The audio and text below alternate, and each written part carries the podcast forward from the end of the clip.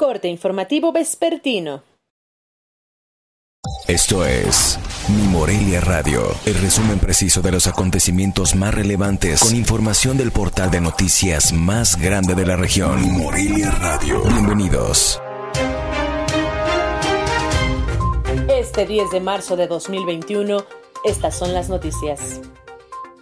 En los últimos dos años, el Ayuntamiento de Morelia registró deterioros producidos por eventos sociales en los inmuebles sobre la avenida Francisco y Madero por un total de 5.031 metros cuadrados de cantera, aplanado, madera, vidrio y herrería, de acuerdo a información de la coordinación del Centro Histórico. Al respecto, la secretaria del Ayuntamiento de Morelia, Mónica Ayala García, refirió que están valorando los tipos de solventes que serán utilizados para la limpia y reparación respetuosamente no, no, no sé exactamente cómo pudiéramos blindar lo que es todo centro histórico. Eh, yo creo que este, esto que estamos viviendo, estas manifestaciones de las mujeres, tienen que ver con un fenómeno social. Y los fenómenos sociales tienen esas características. No podemos controlarlos o no podemos de alguna manera restringirlos, porque es exactamente el el llamado a atender una problemática.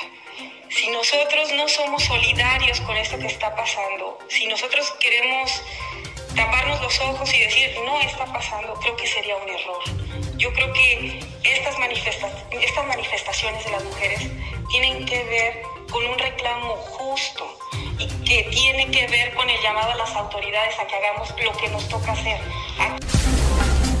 En el estado, por segundo año consecutivo, no se realizará la Expo Fiesta Michoacán debido a la pandemia de COVID-19, por lo que nuevamente se tendría un impacto negativo para comercios y servicios, ya que además se han cancelado otras ferias al interior del municipio, expuso el secretario de Desarrollo Económico Jesús Melgoza Velázquez tengamos una actividad como la que mencionas, no solamente en Morelia, sino al interior del Estado, por supuesto que tiene una afectación sobre todo en el tema de comercio, alguno de servicios, eh, impacta eh, la feria de Morelia eh, hace dos años, llegó a tener una derrama económica sin antecedentes.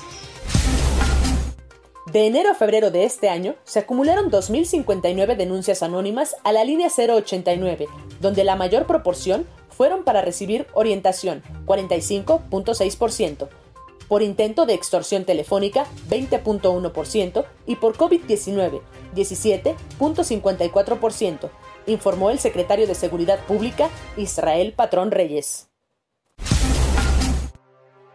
La tarde de este miércoles llegó el segundo embarque de vacunas Sputnik B contra COVID-19 a nuestro país, con un total de 200.000 dosis. Se espera que en los próximos meses arriben al territorio azteca un total de 24 millones de dosis con las cuales serán inoculadas 12 millones de personas.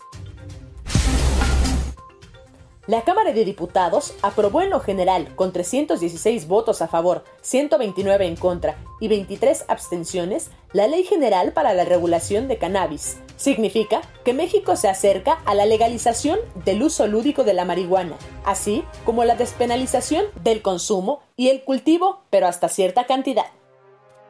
Informó desde Morelia, Michoacán, Cintia Arroyo. Esto fue Mi Morelia Radio. Te invitamos a que estés siempre bien informado. www.mimorelia.com Mi Morelia Radio. Hasta la próxima.